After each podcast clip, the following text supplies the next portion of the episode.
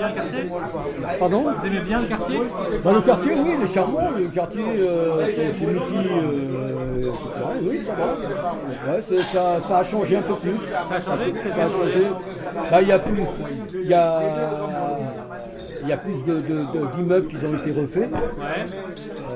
Euh, refaits. Il y a des gens qui sont revenus, des gens nouveaux, qui- des gens aussi euh, de, toutes- de toutes, euh, de toutes les races. hein. Donc ça a, un peu, ça, ça- ça a amélioré un peu plus le quartier. Ah ouais? Les gens, ils ont, les gens, pardon? Bah oui, on a beaucoup plus confiance. C'est-à-dire qu'on préfère, euh, on préfère euh, les gens qui ne sont pas habitués à nous, par exemple, euh, maghrébins ou noirs, ou, hein, si je peux me permettre, les blancs, comme on. C'est-à-dire qu'ils ont confiance en nous. On peut se changer.